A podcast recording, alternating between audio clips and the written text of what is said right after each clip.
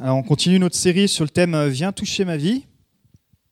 Et euh, nous sommes donc dans le livre de Marc. Et, euh, je vous ai invité, je vous invite encore à vous plonger dans, ce livre. On, le survole, hein, mais, mais on aime voir dans ce livre comment Jésus est venu toucher les vies de tout horizon, dans toute situation, et comment ce matin encore il va pouvoir toucher ta vie, notre vie. Et particulièrement ce matin, on va voir comment laisser Jésus toucher notre vie pour qu'il la multiplie. Dans la nature de Dieu, il y a quelque chose qui fait appel à la multiplication. Et peu importe la saison de Dieu, Dieu n'est pas en rupture de stock. Euh, il n'a pas besoin des composants électroniques comme on, entend en ce moment. Il n'est pas en rupture, il n'est pas en pénurie, euh, ni de main-d'œuvre, ni de, ressources.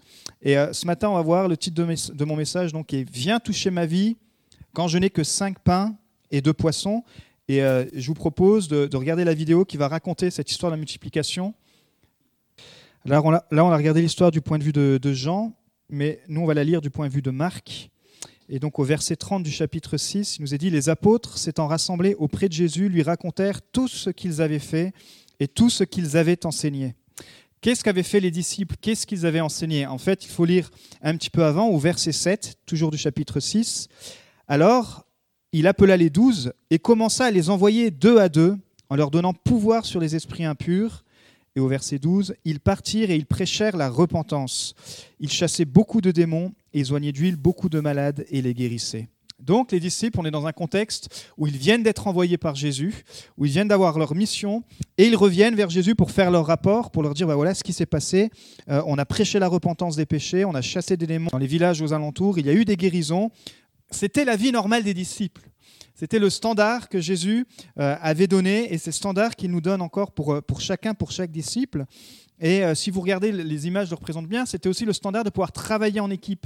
Il n'y avait pas de cavalier seul. On voit que Jésus donnait des ordres et ensemble ils exécutaient. Ensemble ils travaillaient en équipe pour le royaume de Dieu. Donc les disciples reviennent vers Jésus, mais entre-temps, on lit aussi ce qu'on ne voit pas dans, l'histoire de Jean, on lit dans l'histoire de Marc, c'est que Jean-Baptiste, le cousin de Jésus, a été décapité.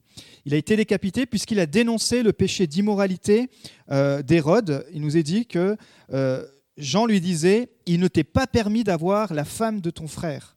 Et ça, ça avait mis euh, de l'animosité dans les autorités romaines jusqu'à, je vous passe les détails, aller à décapiter la tête. Décapiter, forcément c'est la tête, mais donner la mort en tout cas à Jean-Baptiste. Donc les, les disciples vivent des miracles et à côté de ça, il y a déjà la persécution. Euh, à côté de ça, ils prêchent la repentance. Euh, Jean-Baptiste aussi prêche là aux autorités, mais lui, il va mourir. Vous voyez, il y a de la tension, il y a du combat. Et je crois qu'on doit se rappeler que comme Jésus les a envoyés, il nous a aussi envoyés. Et euh, encore une fois, on ne veut pas vivre simplement comme sauvés. Super, on est sauvés, euh, on, on a le salut par grâce, mais on veut vivre en tant qu'appelés. On veut vivre en tant qu'envoyés.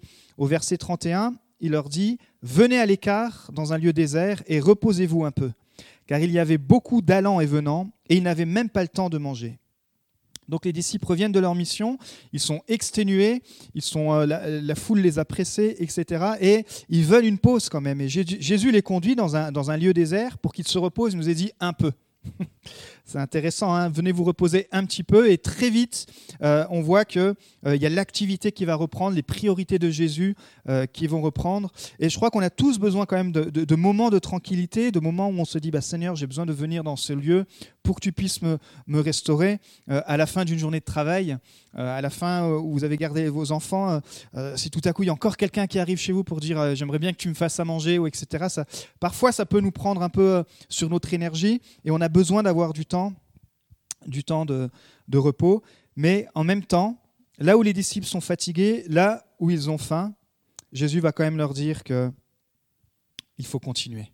Parce que des gens ont des besoins encore plus importants. Et je ne sais pas si ça vous arrive, ou si ça vous est déjà arrivé, mais de servir Dieu au point de ne plus avoir le temps de manger.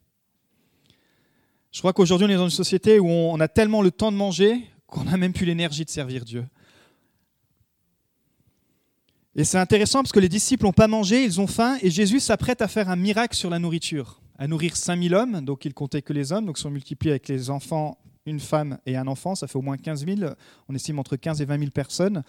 Mais pour Jésus, le besoin des brebis est de retrouver leur berger, et ça c'était prioritaire. Et on voit ça dans la suite, au verset 34. Quand il sortit de la barque, Jésus vit une grande foule, et il fut ému de compassion pour eux, parce qu'ils étaient comme des brebis qui n'ont point de berger. Et il se mit à leur enseigner beaucoup de choses. Quand Jésus voit la foule, encore une fois, il voit leurs besoins spirituels. Et cette foule a besoin d'un berger. Et euh, c'est encore une fois important de pouvoir le dire on a besoin d'un berger. Christ est le berger de l'Église. Christ est le berger de cette Église. Il a la tête de cette Église. Mais Christ a besoin, on n'a pas juste besoin d'aimer l'Église, on doit aimer aussi. On n'a pas juste besoin d'aimer Jésus, mais on doit aussi aimer son Église. C'est comme souvent, je prends cet exemple, c'est facile de dire, euh, on ne peut pas dire, par exemple, si vous êtes marié, vous ne pouvez pas dire à votre femme, waouh, j'aime bien, euh, j'aime bien ton corps, mais j'aime pas ta tête. Vous êtes d'accord que ça va mettre de la tension dans le couple.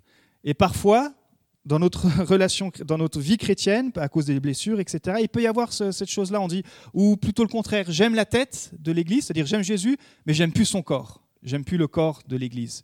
On peut dire à ma femme, moi, chérie, j'aime vraiment ta tête, mais par contre, j'aime pas ton corps. Ça va pas passer, vous voyez. En tout cas, je vous conseille pas de le faire. Mais euh, parfois, dans notre vie chrétienne, on a besoin de se rappeler que c'est bon de dire, je suis Jésus, j'aime Jésus, mais je dois être attaché au corps parce que le corps a besoin d'un berger. Et on a besoin d'être rattachés ensemble, parce que Jésus, il voit le besoin des gens, il voit le besoin de ces foules qui ont besoin d'un berger. Et la foule, les gens, nous avons besoin d'être enseignés, être enseignés par Jésus-Christ. Et c'est pour ça que Jésus voyait ces gens qui, qui étaient perdus, qui étaient des brebis, qui étaient comme sans berger. Et c'est souvent dans ces moments où on est capable de tout abandonner pour Dieu, où on se dit bah, je vais laisser la place dans mon agenda pour laisser la place de Dieu agir, on va voir que Jésus peut agir d'une façon surprenante.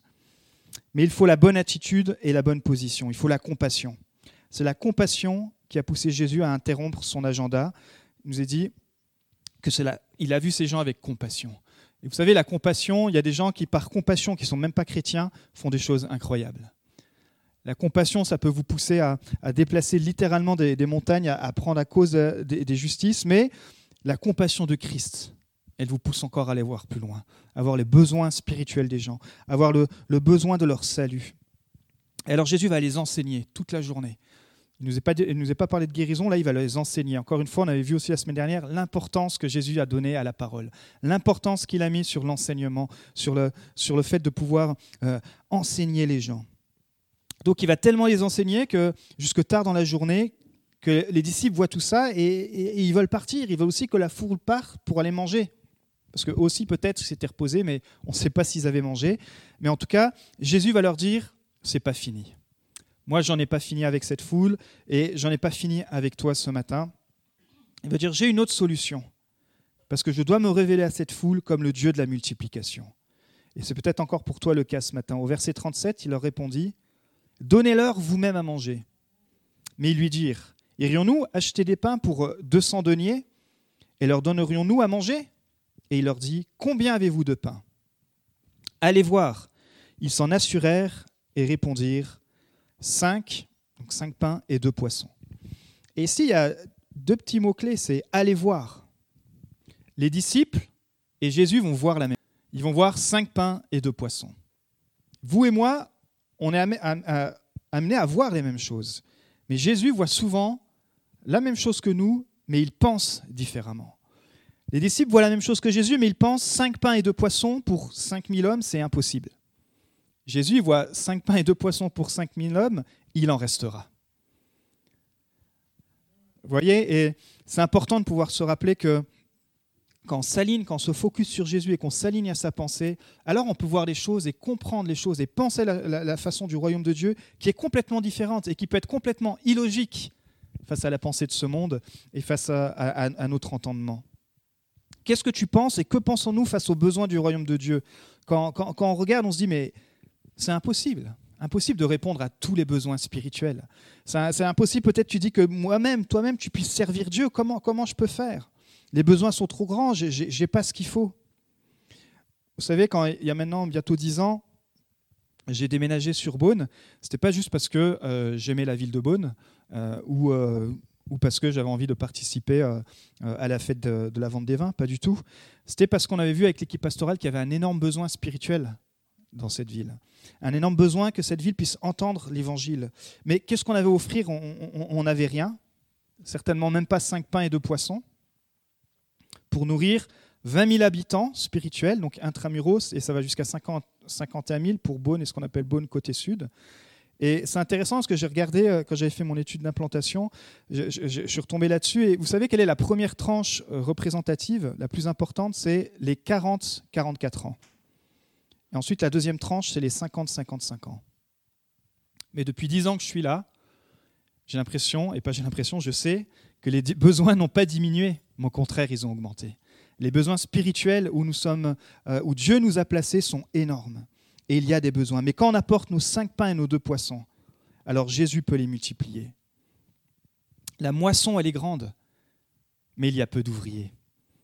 Et pourquoi Jésus dira ça? C'est parce que forcément la moisson elle est grande, les besoins sont immenses, mais peu d'ouvriers sont aussi peut-être capables d'être envoyés deux par deux pour servir Jésus de travailler en équipe, d'être unis avec une, unité que euh, l'ennemi ne pourra pas venir détruire, pour se dire on va s'unir ensemble, on va prendre cette ville, on va prendre cette région et on va aller d'un même cœur. Il y a peut-être des choses sur lesquelles euh, on ne sera pas toujours OK, mais celui qui a la tête, c'est Jésus. Et ensemble, on veut avancer. Le travail en équipe permet d'être plus efficace. Les disciples, étaient une équipe de 12 et c'est très bien illustré sur la vidéo. Dès que Jésus donnait quelque chose, paf, il avait besoin de l'équipe et c'est l'équipe qui allait et qui accomplissait. Alors il leur commanda de les faire tous s'asseoir par groupe sur l'herbe verte, et ils s'assirent par rangée de cinquante et par rangée de cent. Imagine aussi la discipline qu'il faut pour faire asseoir un groupe d'hommes, de femmes et d'enfants qui ont faim. On a vu un petit peu la semaine dernière déjà pour organiser une, raclette, euh, voilà euh, comment, il a fallu s'y prendre, mais là il y avait 15 000, minimum 15 000 personnes.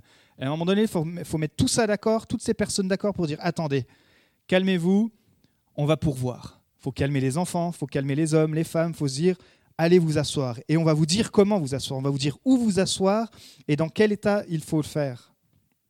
Je crois que parfois, la seule solution, c'est de venir s'asseoir au pied de Jésus. Face aux besoins, face aux, circonstances qui nous dépassent, mais s'asseoir dans la bonne position. Vous savez, c'est comme quand vous dites à un enfant, euh, arrête de bouger, assieds-toi, et puis tout à coup, l'enfant, il s'assied, mais ah, il s'assied tout énervé comme ça, et puis il est, on sait que l'enfant s'assied, mais que le cœur n'y est pas.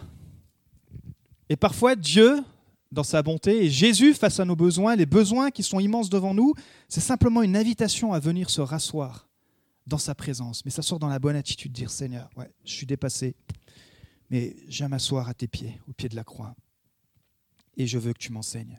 Je veux être prêt à être remis en question, je veux être prêt à ce que tu puisses encore euh, déchirer mon cœur. Me voici, euh, le cœur ouvert. Viens toucher ma vie. Je crois que c'est bon de pouvoir se rappeler que Dieu a envie de, de multiplier les choses, mais il y a aussi une bonne position, un cœur humble qui fixe les yeux sur Jésus. Et Dieu pourvoira. Parce que vous savez que Dieu désire tout de toi? Dis à ton voisin, réveille-le un peu ce matin, Dieu désire tout de toi. Ça, je crois que quand on entend l'évangile, en tout cas l'évangile qui vient de la Bible, on comprend très rapidement que Jésus veut tout de nous. Il désire tout de nous. Mais écoutez bien, Dieu désire tout de toi, mais il n'acceptera que ce qui viendra volontairement de toi. Il va jamais te forcer. Dieu, à travers aussi le Saint-Esprit, qui est un gentleman, il va venir te, déposer des fardeaux, des choses ou des choses que tu dois abandonner, mais il va jamais te forcer. Et à force que tu que tu refuses, bah, simplement, ton oreille va se fermer et puis le Saint-Esprit dira bon, bah, tant pis, il veut, veut pas, on va pas. Mais ne reste pas que Dieu est ce Dieu qui veut tout de toi. Mais il n'acceptera ce qui viendra volontairement de toi. Et ici, il nous est montré que le garçon, il avait que cinq pains et deux poissons. Est-ce que dans toute cette foule, vous croyez qu'il n'y avait que un garçon qui avait cinq pains et deux poissons? Bien sûr que non. C'est impossible que dans toute cette foule, il y avait juste un garçon qui avait cinq pains et deux poissons mais il n'y a que ce garçon-là. Et s'il avait cinq pains et deux poissons, c'était certainement pas que pour lui. Un garçon ne peut pas manger cinq pains et deux poissons, c'était sa famille. Donc peut-être que ses parents qui ont dit, écoute, vas-y, va apporter ça. En tout cas, c'est sûr et certain, ce n'était pas le seul qui avait cinq pains et deux poissons. Mais c'est le seul, c'est sûr et certain que c'est le seul qui a été volontairement prêt à tout sacrifier pour Jésus volontairement prêt à dire, voilà, moi je suis volontaire, sans pression, sans culpabilité, mais par amour, par dévotion, je vais amener tout ce que j'ai, tout ce qui représente mon repas, tout ce qui représente, euh, tout ce qui représente la fin de, de, mon mois, tout ce qui représente toute ma vie, je vais lui apporter à Jésus. Et on va bien voir ce qui va se passer. Il n'était pas obligé de tout donner. Il aurait pu garder deux poissons, il aurait pu garder un poisson et quelques pains. Mais encore une fois, il l'a fait et il l'a fait volontairement.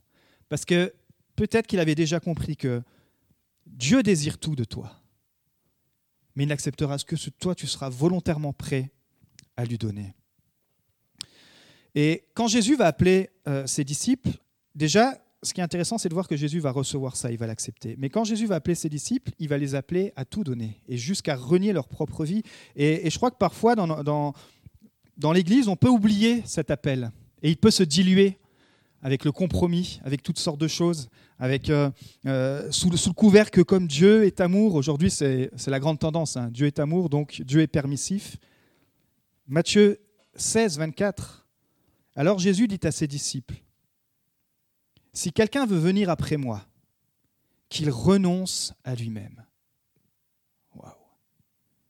Si quelqu'un veut venir après moi, qu'il fasse ce qu'il veut. Non, qu'il renonce à lui-même qu'il se charge de sa croix et qu'il me suive. Car celui qui voudra sauver sa vie la perdra, mais celui qui la perdra à cause de moi la trouvera. Et renoncer se traduit littéralement renier dans le sens d'oublier ses propres vues, de ne tenir aucun compte de son propre intérêt. Agir aussi, notre, agir entièrement d'une autre façon. Moi, je suis en train de retravailler mes appels, même mes appels au salut, parce que je crois que dans le désir simplement de voir des gens euh, s'engager pour Jésus, on oublie que son appel à le suivre et à renoncer à tout ne s'est pas dilué dans le temps. Et que la vraie conversion vient quand on a compris que Jésus, mais c'est vrai, je suis prêt à renoncer à tout et tu me demandes de renoncer à tout. On voit beaucoup d'exemples quand les gens ont essayé de négocier avec Jésus. Vous savez, il y a cette personne qui, qui, avait une bonne raison, il avait des causes familiales. Il dit bah, Attends, Jésus, j'aimerais te suivre, mais attends juste un peu, je vais te mettre mes conditions. Il faut d'abord que j'aille m'occuper de ma famille. Euh, je crois que c'était le cas d'un enterrement, etc. Il faut que j'aille. Alors attends, et puis avec mes conditions, avec mon temps, avec, euh, euh, ce que, avec, avec ma nature, avec comme je suis, et puis ensuite je vais te suivre. Jésus a dit Non, non, non, t'as pas compris. Si tu veux me suivre, tu dois renoncer à tout.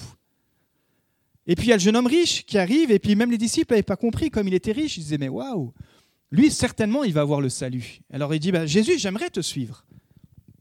Et Jésus avait vu que son idole, pour lui, justement, c'était l'attachement de son cœur à ses richesses. Il dit, bah, va alors et vends tout ce que tu as, et tu pourras me suivre.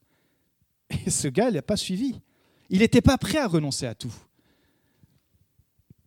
Je crois qu'une vie chrétienne épanouie, elle revient dans cette position, cette attitude où on se retrouve à genoux avec cette certitude de dire Seigneur, je suis prêt à renier ma propre vie pour te suivre. Je suis prêt à renier qui je suis. Je suis prêt à renier mon identité. Je suis prêt à renier euh, mes passions. Je suis prêt à renier tout. Je suis prêt à tout, à renoncer à tout pour te suivre. Est-ce qu'on est prêt à suivre Jésus? Pierre dira dans Marc 10, 28, Voici, nous avons tout quitté. Ils ont renoncé à tout. Pierre, on sait qu'il était marié, donc pour un temps, sa femme a dû rester euh, aussi à la maison. Et nous t'avons suivi. Et Jésus répondit, je vous le dis en vérité, il n'est personne qui, ayant quitté à cause de moi et à cause de la bonne nouvelle sa maison, ou ses frères, ou ses sœurs, ou sa mère, ou son père, ou ses enfants, ou ses terres. Alors là, quand il parle de la famille, Jésus, il ne parle pas de de mettre une croix sur les relations familiales. Il parle encore une fois de la, de la vie spirituelle. Quand, quand la famille prend en emprise sur l'avancement du royaume de Dieu, il ne demande pas le divorce, il demande pas de. mais il dit, mais à un moment donné, tu dois te positionner. Et même si euh, tes parents ne sont pas d'accord avec le fait que tu sois dans la foi, je vais te demander de me faire confiance et tu vas voir que je vais agir. Même si tes frères et sœurs ne sont pas euh, avec toi ou vivent euh, des choses différentes et qu'ils te critiquent sur ton engagement, moi, je veux que tu me suives. Tu es prêt à ne pas subir la pression familiale mais plus à, me suivre volontairement. Et il dit, ne reçoivent au centuple, ça parle de multiplication, présentement dans ce siècle, des maisons, des frères, des sœurs, des mères, des enfants et des terres. Et on oublie aussi la suite avec des persécutions, persécutions qui vont venir attester encore notre foi. Notre foi doit être éprouvée afin d'être approuvée.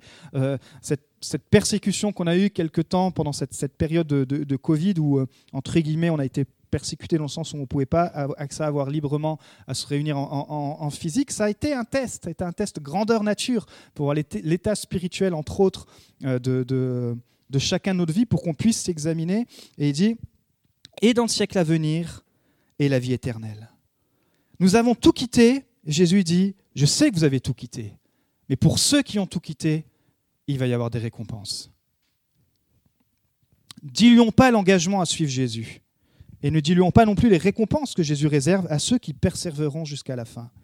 Donc au verset 41, il prit les cinq pains et les deux poissons, et levant les yeux vers le ciel, il rendit grâce. Puis il rompit les pains et les donna aux disciples, afin qu'il les distribuasse à la foule. Il partagea aussi les deux poissons entre tous. La première chose que Jésus fait, c'est insuffisant, cinq pains et deux poissons, mais la première chose qu'il fait, c'est qu'il regarde vers son Père. Il regarde au ciel et il remercie. Il est reconnaissant. Est-ce que nous sommes reconnaissants pour ce que Dieu nous donne, même quand ça ne paraît pas suffisant? Même quand ça paraît insuffisant Même quand on a l'impression de, de manquer, est-ce qu'on peut avoir cette attitude de lever les yeux, dire Seigneur, mais finalement, j'ai ça quand même entre mes mains et je veux quand même te rendre grâce. Waouh, ça, ça challenge.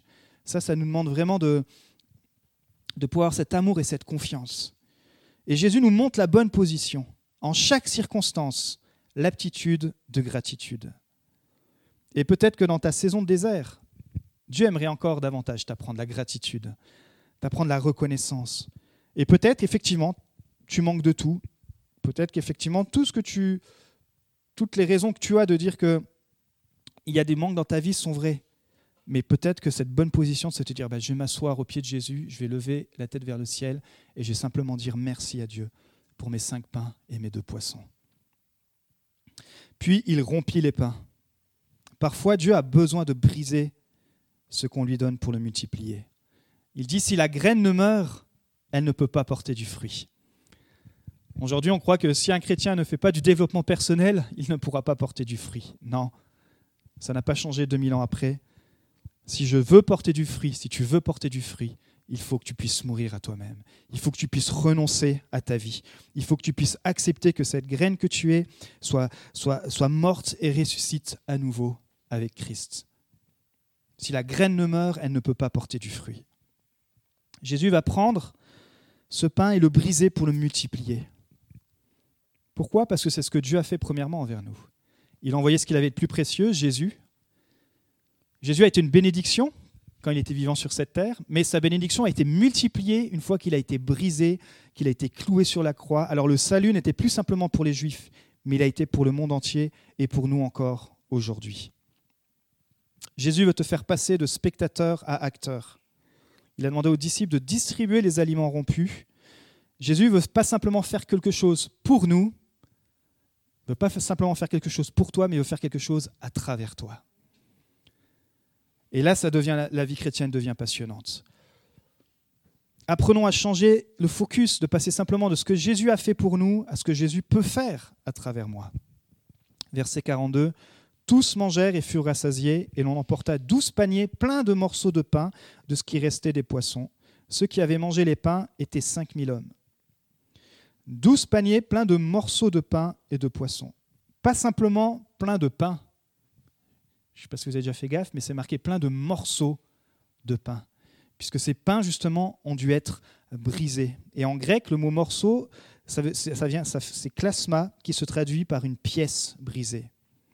Donc, autant brisé que tu sois, Jésus peut te restaurer et pour te multiplier. Utiliser ton histoire, utiliser ce qu'il a mis dans ta vie pour être une bénédiction, pas simplement pour toi, mais à travers toi, être une bénédiction pour les autres. Douze paniers pour douze disciples, un panier par disciple. Mais d'où venaient les paniers? Je ne vous ai pas dit qu'il avait multiplié les paniers. Je vous ai dit qu'il avait multiplié les pains et les poissons. Mais en tout cas, Jésus a pourvu pour la foule, mais aussi pour chaque disciple. Et ça, c'est la bonne nouvelle. C'est que parfois on a l'impression qu'on donne, qu'on sert Dieu, et puis on a l'impression que c'est toujours pour les autres, c'est toujours pour les autres, et que, Dieu jamais il va nous s'occuper, jamais il ne s'occupe de nous, jamais euh, la part de bénédiction elle est pour nous. Mais Jésus dit non, non, non. Il y a une part pour la foule, mais une part aussi pour les disciples. et les disciples ont reçu un panier rempli de pain et de poissons, largement suffisant pour subvenir à leurs besoins. Certainement, ils avaient encore faim. Waouh, c'est comme vous après euh, quelques jours de, jeûne ou, quelques fois quand vous sautez le repas et vous attend un gros repas, vous êtes là, waouh, on va se faire du bien là. Jésus avait pourvu, non seulement pour la foule, mais pour chaque disciple. Et j'aimerais te le dire ce matin, Jésus a ce panier prévu pour toi aussi, mais jamais tu le recevras si tu gardes tout pour toi, si tu as peur avec tes cinq pains, tes deux poissons, si tu n'es pas prêt à les donner à Jésus pour que Jésus les donne aux autres, et qu'ensuite ce qui va rester, ta part va te revenir. Vous voyez, dans le royaume de Dieu, c'est, vraiment, tout est inversé. Dans le royaume de ce monde, c'est on se sert soi-même, et quand il me reste, eh ben, je peux bénir les autres. Dans le royaume de Dieu, c'est le contraire. C'est tu sers Jésus, en servant Jésus, Jésus va servir les autres, et en servant les autres, Jésus, il en laissera assez et largement suffisant pour toi. On voit ça littéralement avec le principe de la dîme. La dîme, chacun apporte ce qu'il peut, et je vous encourage encore à faire cette expérience, et particulièrement si vous êtes membre de l'Église. Peut-être vous ne pouvez pas donner 10%, mais vous pouvez donner quand même une part, vous pouvez donner 5 euros par mois, vous pouvez donner 10 euros, ce que vous voulez, parce que les finances spirituelles, déjà ça apporte une bénédiction sur vos vies, ça ne va pas régler vos dettes ni quoi que ce soit, mais grâce à ces finances, on va pouvoir annoncer l'évangile. Et grâce à, cet évangile, des gens vont pouvoir être sauvés. Et grâce à ce témoignage, vous, en retour, vous serez bénis. Et ça, je prends cet exemple-là, mais il y a tellement d'autres exemples. C'est pareil avec euh, les dons, c'est pareil avec, toutes sortes de choses. Mais les disciples avaient besoin de changer de mentalité, et on a encore besoin de changer de mentalité. Je préfère premièrement m'occuper de moi. J'ai fait tout ce qu'il fallait, Seigneur. Euh, on est allé prêcher, il y a eu la repentance, il y a eu la guérison. Maintenant, il est temps qu'on s'assied. On a faim. J'y attendez, les amis. Vous, vous avez faim, je sais très bien, mais vous allez être rassasiés au-delà de ce que vous pouvez imaginer. Et ils ont reçu un panier parce qu'ils étaient prêts, eux aussi, à attendre. Alors, qu'est-ce qu'on peut retenir ce matin? Trois points pour terminer. Première chose, Jésus nous a envoyés. La moisson est grande, mais il y a peu d'ouvriers. Mais Jésus nous a envoyés. Les besoins sont énormes. Les besoins spirituels dans ton quartier, les besoins spirituels dans ta famille élargie, les besoins spirituels dans chaque ville représentée, chaque village, ils sont énormes. Et la bonne nouvelle, c'est que Jésus a assez de foi en toi pour t'envoyer. Même si toi tu manques de foi, lui il a la foi en toi pour te dire, si tu m'apportes ce que tu as entre tes mains, alors qui tu es, je vais te permettre d'apporter cette bénédiction. Regarde à ton travail, les besoins spirituels, ils sont là. Mais pour être efficace, il faut qu'on puisse travailler comme les disciples travaillaient. Il faut qu'on puisse travailler en équipe, travailler en complémentarité, travailler avec euh, une passion pour Dieu, travailler avec ce désir et cette, et cette envie de dire Seigneur, mais je veux tout donner pour toi et dans, et dans cette atmosphère-là, dans ce, dans ce feu-là. Alors quand Jésus nous donnera une direction, on sera tous capables et disponibles pour dire, ouais, moi je suis capable et je suis disponible pour aller simplement faire asseoir les gens et ensuite, quelqu'un va être capable pour passer entre les rangs et donner cinq pains, deux poissons. Et puis quelqu'un va être capable pour dire aux gens, ça y est, c'est fini, rentrez chez vous. Waouh, le corps de Christ. Quand il est à l'obéissance et au bénéfice de ce que la tête, Jésus dit, alors il devient vraiment, l'Église devient puissante. L'Église devient puissante. Vous savez, l'Église est bien plus puissante que simplement le nombre de chaises vides qu'on voit dans chaque Église. L'Église, elle est conquérante. Parce que l'Église, ce n'est pas une affaire d'hommes, ce n'est pas une affaire de, charisme, ce n'est pas une c'est l'affaire de Jésus-Christ. C'est son affaire à lui. Et Christ est la tête, et tant que Christ restera la tête de son Église, alors l'Église restera conquérante. Et moi, je vois beaucoup de choses qui vont se passer dans cette ville. Je sais qu'on est dans une saison euh, de troubles, on est dans une saison euh, de tension, on est dans une saison post-Covid, on est dans une saison. On n'est pas la seule Église, j'aimerais vous le dire, ce n'est pas une excuse non plus, mais on est dans une saison où les, où les choses, les, certains fondements peuvent être ébranlés, certaines... Voilà, on est dans une saison où il y a, il y a du rouleau compresseur, parce qu'on doit se préparer à ce qui arrive derrière. Et ceux qui passeront par cette saison, ceux qui tiendront bon, ceux qui garderont ce focus de dire mais la moisson est grande, je veux rester un ouvrier, je veux pas rester sur mon canapé, je veux me mettre au service de l'Église, je veux me mettre au service de Jésus, je veux me mettre au service des autres, je veux euh, je veux pardonner, je veux me réveiller, je veux me lever. Waouh Alors on va voir notre nation changer. Parce que les besoins sont énormes. Première chose, Jésus nous a envoyé, Jésus t'a envoyé, Père, passe ça de vue. Dans le travail dans lequel tu es, dans le témoignage dans lequel tu es, Jésus t'a envoyé. Tu n'es pas simplement ici le dimanche, tu es ici pour être équipé, encore une fois. C'est ça la vision apostolique. On, est, on vient à l'église pour être équipé, être enseigné afin d'être envoyé et sur nos lieux de travail, de pouvoir être un, témoignage sur, comme certainement déjà vous le faites, mais prenez courage. Là où vous êtes, vous êtes envoyé. C'est pas par hasard. Et euh, prenez courage, il y a des fruits qui vont arriver. Deuxième chose, apportez nos cinq pains et nos deux poissons. N'attends pas que tout soit OK, tout soit parfait, que... mais donne-toi entièrement à Jésus. Peut-être ça paraît simple pour toi ce matin, dis matin, moi je suis déjà converti depuis des années. Oui, mais reviens à la base de la conversion, reviens à la base de Jésus, de son appel, de renoncer à tout. Et prends simplement cette semaine, prends ce temps. Peut-être si tu as du temps, euh, prends ce temps de penser, mais Seigneur, à quoi tu m'appelles à renoncer en fait? Pas ce qu'un homme m'appelle, ou pas ce que des lois, ou pas ce que des règles m'appellent, mais Saint-Esprit, j'ai peut-être trop, trop endurci mon oreille que j'arrive plus à entendre ce à quoi tu m'appelles à renoncer. Et ça devient comme quelque chose de normal dans la norme, mais aux yeux de Dieu, ça n'a pas changé. Aux yeux de Dieu, ça n'a pas changé. Dieu veut tout de toi. Dieu veut que tu renonces à ta vie entièrement. Et Dieu veut le faire parce qu'il sait que ta vie sera bien plus bénie si tu lui confies toute ta vie que si tu gardes une part de ta vie avec des compromis et que tu essayes de t'en sortir par toi-même. Donc apporte tes cinq pains et tes deux poissons. Dieu ne te demande pas de, de faire des choses incroyables, il te demande d'apporter ce que tu as entre tes mains et tu pourras vivre la multiplication. Sois fidèle dans les petites choses, comme il est dit, et Dieu t'en confiera des grandes. Et troisième point, tu es envoyé, donne-toi entièrement, apporte tes cinq pains et tes deux poissons. Et troisièmement, développe la bonne altitude. Et pour cela, ça veut dire développe la bonne attitude. Parce qu'il y a un adage qui dit que ton attitude détermine ton altitude spirituelle. Attitude de compassion. C'est toujours la compassion qui doit nous donner la force d'aller vers les autres. C'est la compassion qui nous donne le courage. Généralement, quand on aime Dieu, on est plus enclin à le servir. On est plus enclin à aimer les autres. Généralement, faites le point les, saisons où vous lisez moins la Bible, où vous êtes moins en connexion, où vous êtes... Tout devient lourd oh, aller à l'église. Alors déjà, rien qu'aller à l'église. On parle juste de se déplacer d'un point A à un point B pour venir adorer, célébrer. Ça fait partie des commandements. Mais rien que ça, ça devient. Alors, mais rien que l'étape après, l'étape deuxième, de se dire, bah, Seigneur, je vais avoir de l'amour pour les autres, de la compassion pour les autres. Non, si je ne suis pas renouvelé dans ma relation avec Dieu, ça, je ne peux pas le faire. Et cette compassion, je vous l'ai dit, il existe une compassion humaine, mais la compassion spirituelle, elle vient de ta relation personnelle avec Christ. Renonce à toi et tu vas voir que cet amour indescriptible pour les autres, Dieu va te le donner. Attitude de gratitude, un langage de reconnaissance qui est fixé sur Jésus et attitude d'humilité, accepter le brisement pour que Christ puisse briller en toi. Pourquoi on doit renoncer à nous-mêmes? Pourquoi moi aussi, en tant que pasteur, je dois renoncer à moi-même, je dois renoncer à, ma vie, je dois renoncer à... Parce que notre but, c'est de ressembler à la nature de Christ. Et pour cela, Christ doit davantage notre vie. C'est pas lui qui le fait, c'est nous qui sommes volontairement prêts à dire bah, Seigneur, je suis prêt à ce que tu puisses briser ce que je ne comprends pas, je suis prêt à ce que tu puisses briser ma vie, etc. Afin que lui puisse être mis en avant de plus en plus. Comme son cousin l'avait dit, je prie qu'il grandisse et que je diminue. Je crois que ça, c'est encore une, une bonne attitude à avoir. Dire Seigneur, dans ma vie, qu'est-ce que je dois laisser grandir?